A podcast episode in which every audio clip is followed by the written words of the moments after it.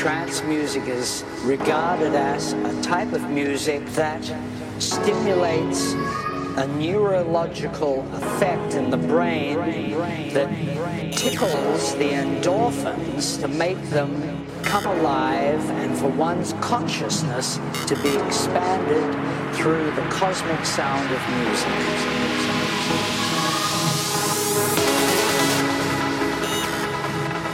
So it's become a real global world phenomenon. We're talking about millions of people who are really affected by it, who really live for it, who will do anything to be involved in it. And culturally, it has become the new form of spiritual culture. Culture, culture, culture, culture, culture, culture, culture, culture, culture, culture, culture,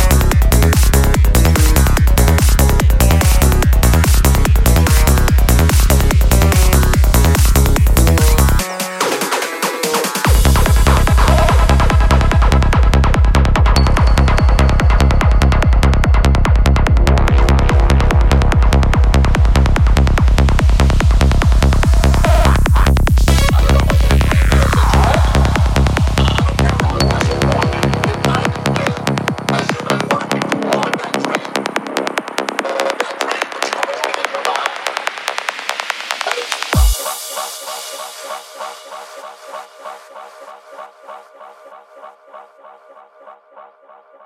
you.